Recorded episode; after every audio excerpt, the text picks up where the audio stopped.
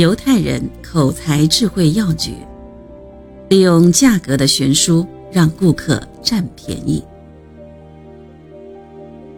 著名的犹太推销员杰德森，有一次他找到某公司的经理，带着一个正好符合对方利益目标的方案。杰德森说：“我们这里有个非常好的方案，它价值五十万美元，而我们的转让费是三十万美元。”不想那位经理说：“遗憾的是，你开价三十万美元。”你的价格是不合理的，杰德森附和着说：“您说的很对，这个价是不合理的。”然后杰德森微笑着走了。一个星期后，杰德森又来拜访。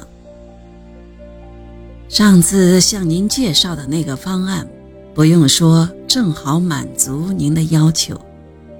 可是开价三十万。实在太荒唐。为那件事，我一直耿耿于怀。我一直想为您做点什么才好。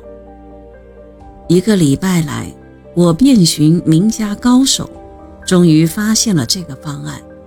它绝对物超所值十倍。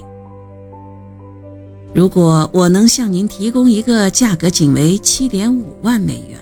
而效果又相当于三十万美元的方案，您是不是觉得是件好事呢？那位经理当时见价格从三十万美元降到七点五万美元，自然很感兴趣。他怎么能放弃一个以七点五万美元的代价获得价值三十万美元服务的绝好机会呢？当下就签字答应了。杰德森轻易地完成了这笔交易。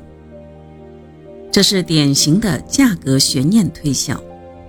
杰德森第一次推销只是个幌子，先要在对方心里安放一个价格太高的心锚，在对方心里设置悬念。第二次以一个低得多的价格来铲除这个悬念，让对方尝到好处。对方在心里一比较。觉得很实惠，就很容易决定购买了。推销的真谛是帮助别人得到他们想要的东西，同时实现自己的理想。以上面这样一种方式使人做出错误的判断、错误的决定，有人认为是一种低级的、没有道德的推销。任何事情都有两面性。看你是以什么样的方式去做，以什么样的角度去做。利用价格的悬殊来推销是一个非常好的推销方法，但有人用这种方法来赚取不义之财，这是对推销的玷污。利用价格的悬殊来推销，正确的方法是：形式可以多种多样，可以故弄玄虚，可以设置悬念。但真正的意图却是帮助顾客做出正确的决定，为顾客带来好处。